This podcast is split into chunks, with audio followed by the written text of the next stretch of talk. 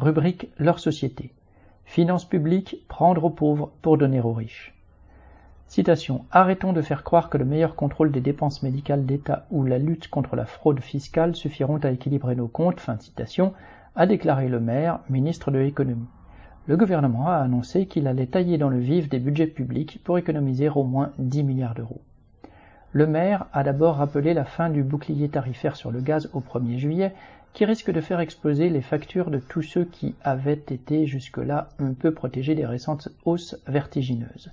Puis il a annoncé ses futures cibles, les dépenses sociales, visant spécifiquement celles de la santé, en osant dire, citation, la gratuité ou la quasi-gratuité des médicaments peuvent conduire à déresponsabiliser le patient. Fin citation. Ensuite viennent les aides à l'emploi, notamment celles sur l'apprentissage.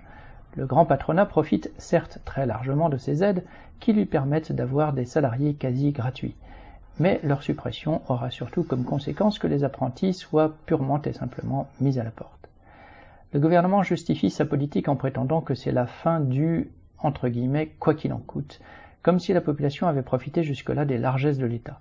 En réalité, depuis plusieurs mois, au nom de la prétendue réindustrialisation, le gouvernement sort comme jamais ses chéquiers pour les grands capitalistes.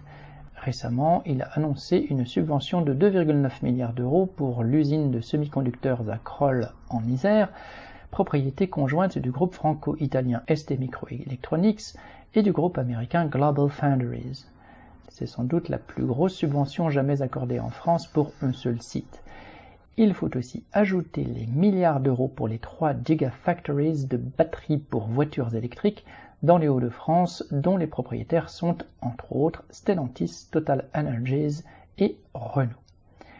Le fabricant de vaccins Moderna, qui a réalisé des milliards de bénéfices avec le Covid, est, paraît-il, en pourparler avec le gouvernement français pour créer une usine, à citation que des millions de doses lui soient achetées à l'avance par la sécurité sociale. Et puis, qui n'a pas vu les parades médiatiques du milliardaire américain Elon Musk, à qui le gouvernement fait une cour éhontée Combien de milliards celui qui est une des plus grosses fortunes de la planète réussira-t-il à obtenir en subvention sous prétexte qu'il va peut-être investir en France? En fait, tous les gouvernements des pays riches tentent de s'aligner sur la politique de subventions aux industriels mise en place par les États-Unis depuis un an.